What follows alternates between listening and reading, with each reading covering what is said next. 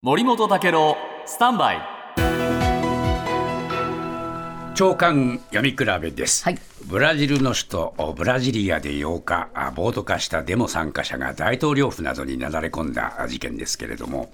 えーこれについて今日各紙ですね、えーやはり、えーブラジルでは政治的分断が進んでいるという報道をしています。でこれやっぱり、えー前、えー大統領のボルソナロ氏がまあ、やっぱりえー非常にこのお先導的なあ政治手法を取っている、それから社会がまあ分断されているという現状もあるということを各紙、報じているんですね。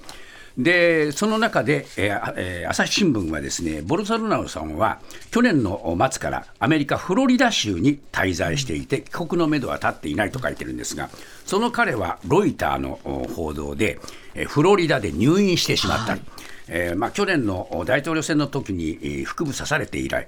えー腹壁の癒着、これで数回入院しているっていうんで、またこれが悪化したのかもしれませんね。でそうした中で今日おアメリカのこのおトランプさんの事件とよく似てるなっていう話なんですが、けれども、日本経済新聞、ニューヨーク・タイムズの報道をおこれ紹介してまして、アメリカの一部の極右主義者たちの間では、このブラジルの襲撃事件を歓迎する動きがあると。でトランプのお元側近でえ極右的な姿勢で知られるスティーブン・バノンえ元お首席戦略家 SNS でですね襲撃に加わった勢力をブラジルの自由の闘士たちと言って称賛しているというんですね。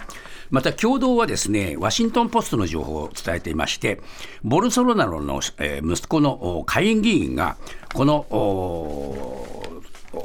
バノンさんと、えー今回の選挙結果をおそのおおかしいと異議申し立てするのはうまくいくかどうか、協議していた、そういうところに、えーこれ、ボルソナロ自身もフロリダにいると、やっぱり、えートランプとの関係が深いんですね。